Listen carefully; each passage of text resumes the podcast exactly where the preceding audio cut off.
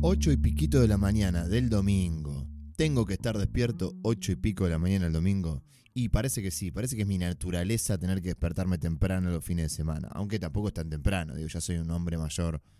Los hombres mayores, las personas mayores en sí se despiertan temprano. Pero bueno, ¿qué pasa? ¿Me jode levantarme temprano? No, no me jode. Me gustaría quedarme de vez en cuando los fines de semana, por lo menos para descansar.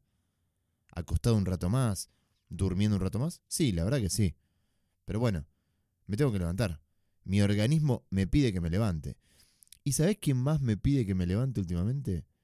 Mis pensamientos intrusivos. Esos hijos de mil puta, boludo. Yo no sé.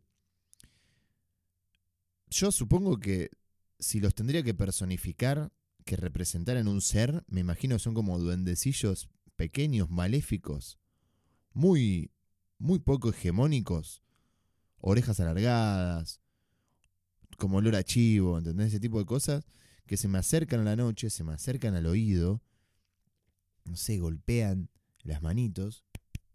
Emma, despertate, tenés que ponerte a pensar en mí. No te voy a dejar dormir. Despertate, pelotudo. No vas a poder seguir durmiendo. Algo así. Son unas mierdas. Pero bueno, están ahí. ¿Qué sé yo? Y están por algo también. Vienen y me despiertan. En este caso, me despertaron relativamente a un horario coherente. Gracias a Dios, nunca acuden con, su, con sus necesidades a las 2 de la mañana y después las 2. Ah, a veces sí. Pero bueno, no es el caso. La cuestión es que, bueno, ya está, me levanto. Tengo que rescatar algo positivo de estos pensamientos intrusivos. Es un pensamiento intrusivo concreto el que me acudió, acudió a mí hoy de un tema al cual no, lo, no puedo hacer público porque es realmente eh, en, en el que hay realmente personas involucradas que seguramente si me escuchan hablar de este tema no van a estar para nada felices. Por lo tanto, por respeto a estas personas, no voy a hablar de, de mi tema personal de la semana, porque todas las semanas tengo un tema del cual preocuparme. No voy a hablar de ese tema en particular hoy, pero sí voy a hablar del beneficio que representan a veces algunos quilombos. Obviamente es un beneficio que se lo puede ver a la distancia, a mediano plazo, a largo plazo, que por ahí en el momento es un gran dolor de culo, pero que a lo lejos decís, che, mira, pasó esto y me dejó esta enseñanza. ¿Es algo trillado? Sí, es algo trillado. ¿Es algo de filosofía barata y zapato de goma? Y sí. Que todo lo malo te deja algo bueno. Y sí. ¿Da paja cuando pasa? También. Pero bueno, en este caso, el pensamiento intrusivo sobre este tema privado del cual no puedo hablar, aunque si me pagan un par de cafecitos se los cuento, vino a mí y me dejó la enseñanza de que no todos los quilombos que me desvelan, no todos los problemas que me preocupan, merecen mi reacción. Eh, hay muchas veces en las cuales yo, vos, cualquier persona se pone nervioso por por temas que suceden, pero no necesariamente esos temas que suceden merecen una acción, merecen una reacción y merecen una respuesta nuestra.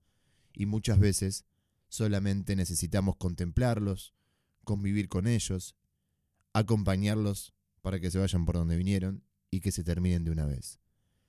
Si me pongo muy impositivo, esa puede ser la, la changa positiva de todo esto, eso puede ser el aprendizaje de todo esto.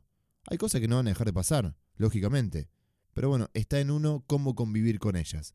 A ver, concretamente en problemas como es este que, el, del cual no estoy hablando y del cual no voy a hablar, salvo que me paguen una suscripción, el cual no estoy directamente involucrado, ¿entendés? Que mm, su origen parte de la torpeza ajena y no de ningún tipo de responsabilidad mía y es algo que me estoy fumando de manera indirecta. En ese caso, obviamente, si yo soy el origen del problema y tengo la responsabilidad del quilombo, y bueno, las cartas en el asunto las tendré que tomar de otra manera. Mi manera de hoy, como seguramente les pase a ustedes que me están acompañando en esta, en esta sesión de terapia, a veces te tengan que fumar quilombos eh, que no le pertenecen.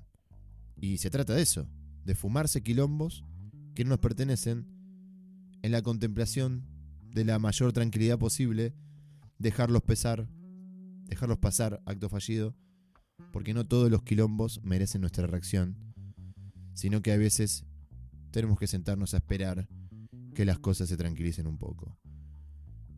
Ya cuando empieza la musiquita esa sé que tengo que ir terminando porque es más o menos la medida de tiempo que tengo de, de, atención del público. Por eso escucho eso y ya sé que tengo que ir redondeando. Qué bárbaro. Bueno, gracias por estar del otro lado. Buen día, o buenas tardes, o buenas noches. Te quiero un montón. Fuera joda. Besito. Bueno, chao. Ahora sí.